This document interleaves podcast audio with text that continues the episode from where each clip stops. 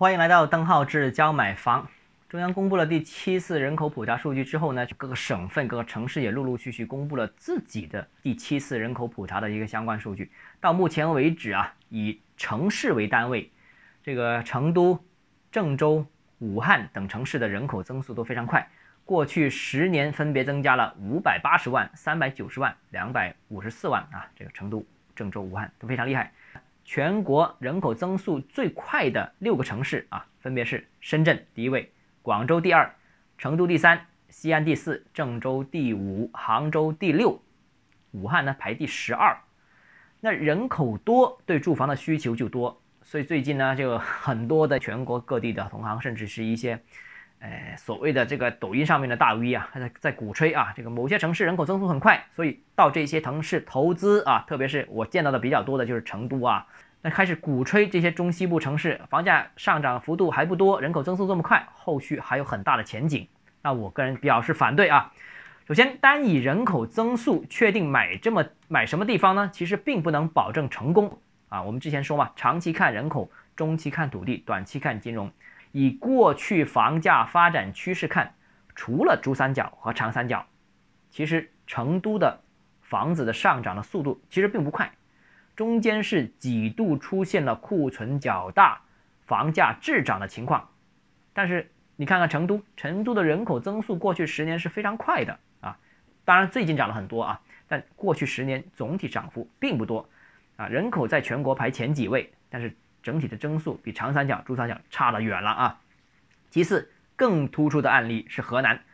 河南省的省会郑州更惨了，人口增速在全国排前五。但房价过去十年长期滞涨，啊，二零一六一七年可能涨了一波，但十年时间基本上没怎么涨，甚至在去年全国楼市很火热的状态之下，郑州的房价甚至录得了下跌的这样一个情况。那从二零一八年、一八、一九、二零都在下跌啊，所以人口增速虽然快，但郑州的房价是持续下跌啊啊，所以这个人口增速快，房价就能涨的这个逻辑本身就不存在。之前我们谈过啊，叫做短期看金融，中期看土地，长期看人口，啊，这个人口只代表了对住房的需求啊，但是买不买房，有没有能力买房，还要看人均财富、土地供应量等等指标。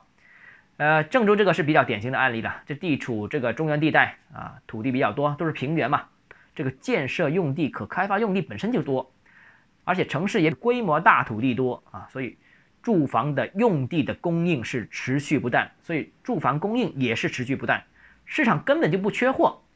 而且呢，人口上面，河南是人口大省，但是这个人口都是农业人口啊，小城镇人口为多。那这些人口逐步的迁往郑州，让郑州的人口变得越来越多。但是这些人口本身收入